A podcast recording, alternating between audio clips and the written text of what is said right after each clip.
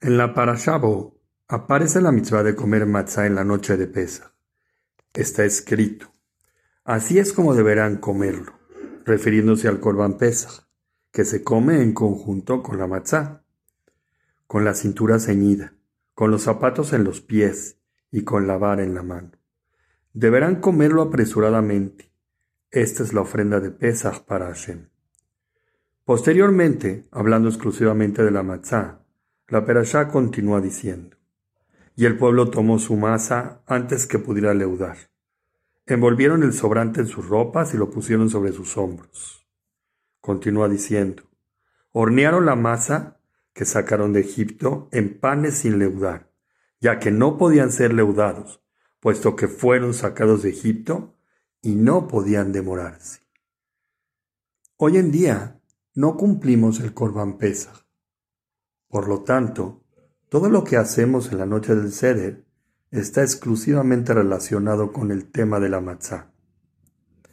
La matzá es el compuesto de ingredientes simples como el agua y la harina, la cual no debe pasar de los 18 minutos de preparación desde que estas dos se unen, por el temor que si se infla la masa ya se va a convertir en hametz y ya va a ser prohibido. Todo debe ser realizado con una prisa excesiva, en recuerdo de la salida de Egipto.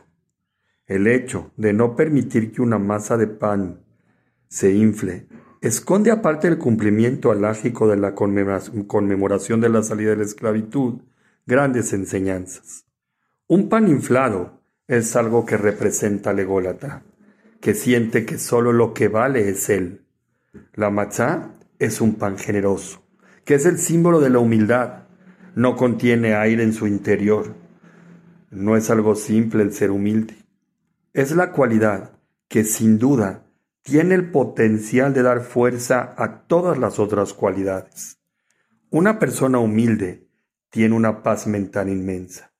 No busca todo el tiempo el reconocimiento y ayuda a formar grandes y buenas relaciones. Cuando hablamos de la salida de Egipto, nos estamos refiriendo a la libertad de un pueblo oprimido. El ególatra está siendo oprimido de manera constante por la búsqueda de honor y placeres. El ser realmente una persona libre es aprender a ser una persona humilde. Cuando tomamos un pedazo de matzá en nuestras manos, debemos vislumbrar en nuestras mentes todas esas cosas que no nos permiten enfocarnos en la libertad verdadera.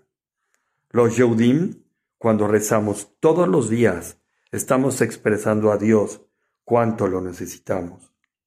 Nos estamos formando de alguna manera indirecta en seres más humildes, porque entendemos que sin Él no somos nada y que no somos ultrapoderosos. La mitzvah de la matzah es el símbolo de esa virtud por la que luchamos todos los días de nuestras vidas. Shabbat Shalom.